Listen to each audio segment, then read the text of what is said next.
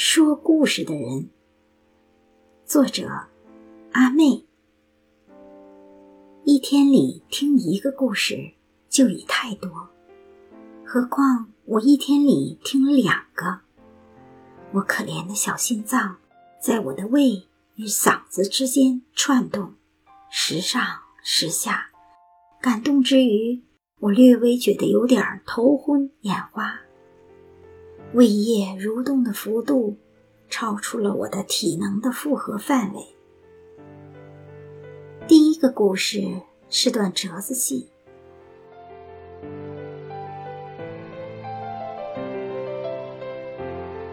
男女主角坐在一间小的 club 里，背景是漆黑的舞池与稀稀疏疏三两排人客。标眉已过的女歌手靠着钢琴，慵懒地哼着蓝调。台子上，一颗小小的火苗在半透明的煤油灯罩子里颤抖。男人隔着怒放的玫瑰，观赏着她，一成不变的、可爱的、永恒的，却不再属于他的。女人，女人说话的时候，还是喜欢用蓄着修长的指甲，轻轻地敲着杯子。笑起来，先是习惯地皱一皱眉头，再抿起她那削薄、缺乏血色的唇。熟练的感觉如空气般无所不在，像湖水似的涌上来。撞击着男人每一个感官细胞，时光仿佛倒流，恍恍惚惚间，他极力克制着自己，不像旧时那样拉过他的手，贴在唇边，一遍遍地告诫自己不能伸出手去，摸摸他的脸，只为感觉到他的体温。话别的时候，他请求一个拥抱，夜风里。他只觉得镜中一阵如诗。男人说：“他的心在那一刻，再一次碎成了一千片。”女人哭了。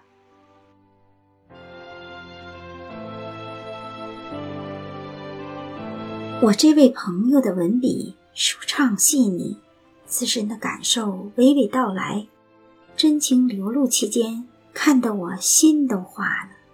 若他等的是我，自是二话不说，抛夫弃子也随了他去了，包袱都不用收拾。好在他爱的人不是我，过日子这家伙可不是什么上佳的选择。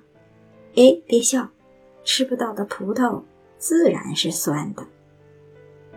嗯，撑个懒腰，我大部分的时间就坐在电脑前面。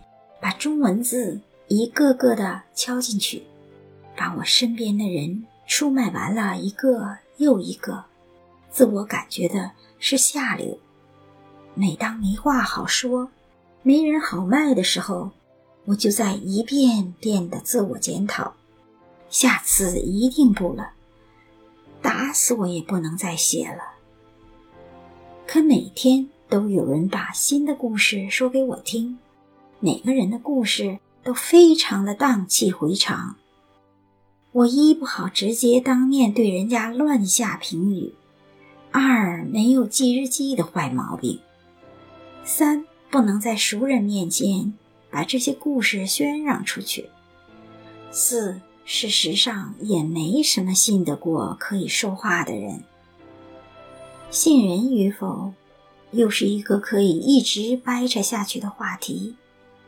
好，这是明天的功课。可有话不说，真的是难受。想想被打死，也好过被憋死。夫子都说：“人清无图，水清无鱼。”人总得有个发泄的出口。看样子，我也不得不遵圣人教诲，一路下流下去。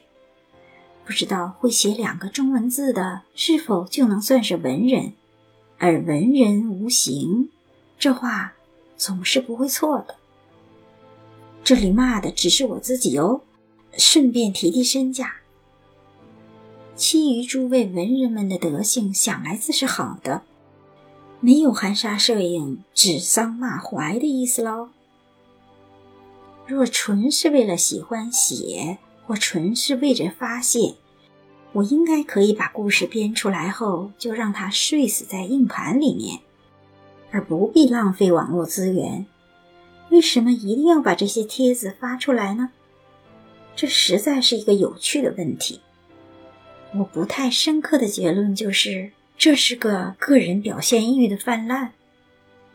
人总是需要观众的，自我感觉过于良好的戏子，尤其需要他认为够水准、看得懂、会欣赏他表演的观众。想到这里，我不禁笑了。不知道我的逻辑是否混乱？怕。只怕孤傲清高不食人间烟火的诸位不依呢。当然，文字的用途并不单只是为了发发牢骚。